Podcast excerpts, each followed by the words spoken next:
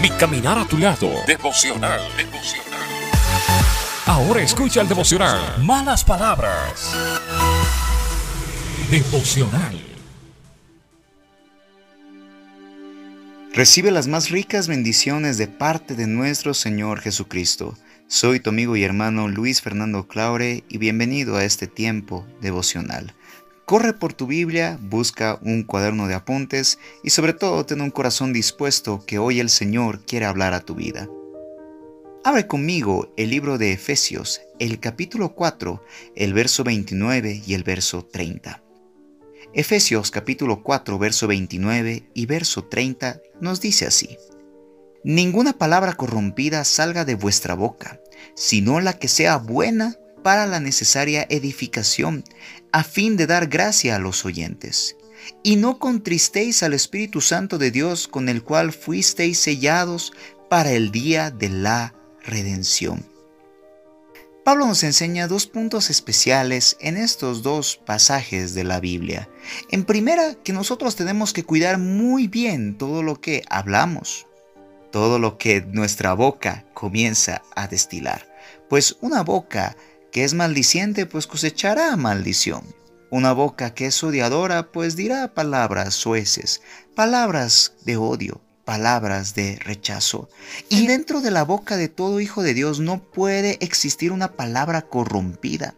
Sino Pablo nos enseña y nos dice que nuestra boca tiene que salir solo edificación a fin de dar salud y bendición a quienes nos van a oír. Si de nuestra boca solo salen palabras de maldición, pues aquellas personas que nos escuchen también serán sembradas esos espíritus de maldición en los corazones.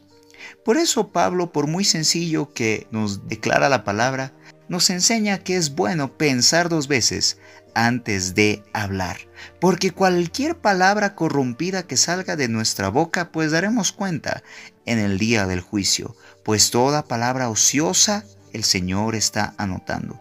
Toda palabra mala, toda palabra de insulto, toda palabra de maldición, pues el Señor está anotando. Y de la boca de un hijo de Dios, pues no puede salir palabras de bendición y palabras de odio, pues o somos de Cristo o somos del mundo. Y el verso 30 nos dice así, no contristen al Espíritu Santo de Dios el Espíritu Santo que vive en todo creyente es alguien que puede sentir una intensa tristeza y angustia, como nuestro Señor Jesucristo lo vivió en carne propia. Por ejemplo, cuando Él lloraba por Jerusalén, y también cuando Él estaba en el huerto de Getsemaní, cuando su alma se entristeció de tal manera hasta el punto de llevarlo a la muerte. Eso mismo dice la palabra espiritualmente hablando. Los creyentes, los verdaderos hijos de Dios que hacen entristecer al Espíritu Santo, pues hacen caso omiso a su presencia, a su voz y a su dirección. El entristecer al Espíritu Santo conlleva a resistir al mismo Espíritu Santo, pues es su Espíritu Santo quien nos guía a toda verdad.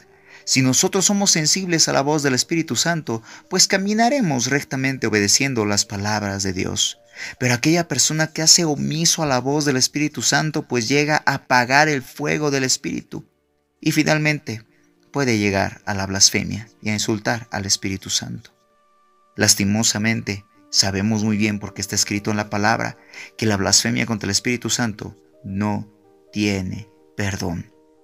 Por eso mismo, la palabra de Dios nos enseña y nos habla que nosotros tenemos que tener cuidado de no entristecer al Espíritu Santo de Dios, pues ese Espíritu Santo es quien nos ha sellado para el día de la redención.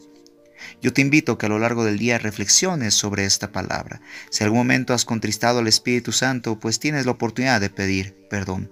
La blasfemia contra el Espíritu Santo es aquella persona que maldice a Dios, aquella persona que aborrece a Dios, aquella persona que odia a Dios.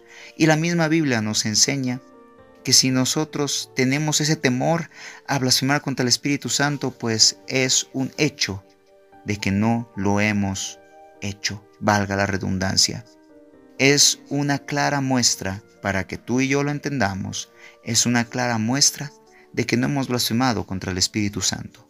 pero podemos llegar a blasfemar si es que nosotros lo seguimos contristando y lo seguimos contristando. Por eso, amada familia, reflexionemos a lo largo del día, acerquémonos al trono de la gracia, cuidemos nuestras palabras y por sobre todo estemos en constante comunión con su Espíritu Santo. A lo largo del día reflexiona sobre esta palabra. Que el Señor Jesús te bendiga, soy tu amigo y hermano Luis Fernando Claure, deseándote a ti las más ricas bendiciones de parte de nuestro Dios. Esto fue Mi Caminar a tu lado. Junto al pastor Luis Fernando Clauder. Mi Caminar a tu lado.